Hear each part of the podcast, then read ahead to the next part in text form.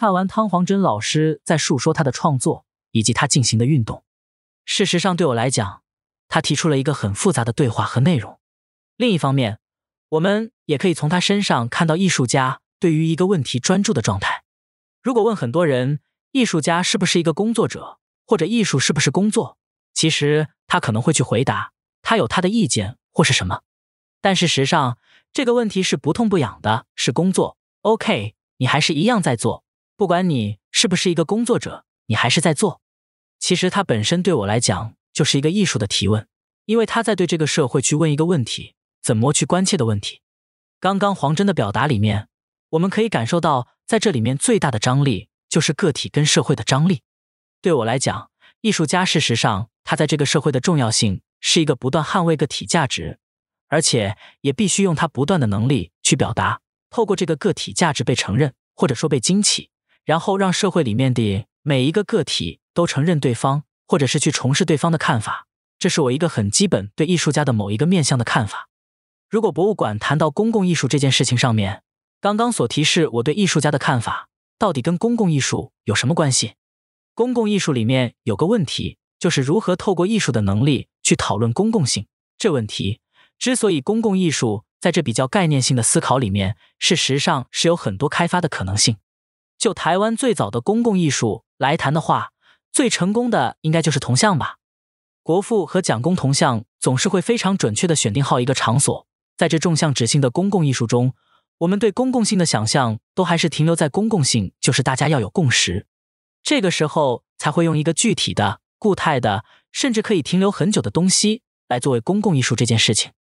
当民主化开始，九十年代之后，在民主化的过程里，这些属于社会共识或是出现在公共空间里面的东西。很快的被引导到一个所谓健康的社会、开放的社会。可是，首先的手段是什么？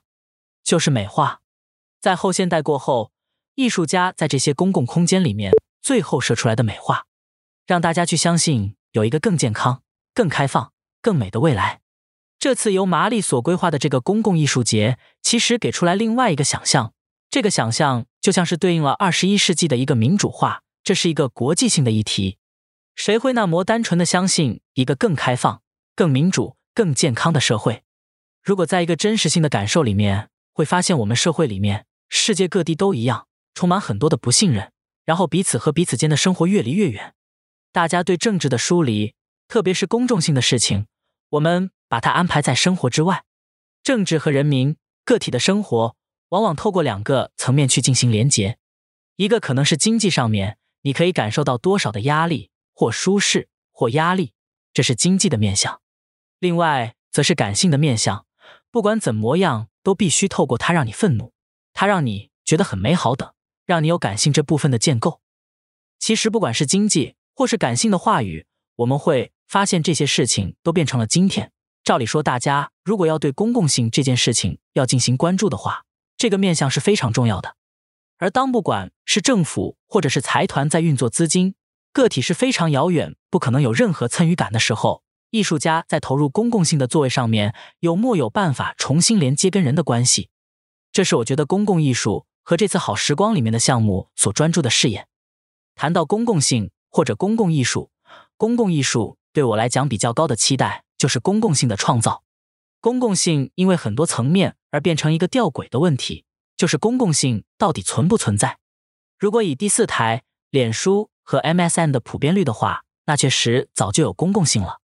可是这种公共性缺乏了一件事情，就是你所有沟通和沟通的模式都局限于它界面上的语言，而且总是身体跟身体，或是身体跟社会的联系都是有一段距离。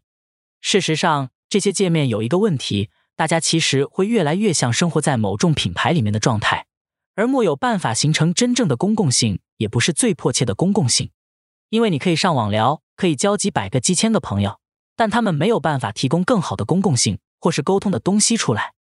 今天的公共艺术是不是可以在一个历史的阶段，就是从铜像、从美化、从互动，一直到所谓社群，也就是沟通和参与的问题？这是目前公共艺术要特别面对的，而且观念一定会比行政法官还来得早，因为行政法规它会限定很多公共艺术形式上的开发，相对的也限定公共性的可能。所以，这是大家要努力的。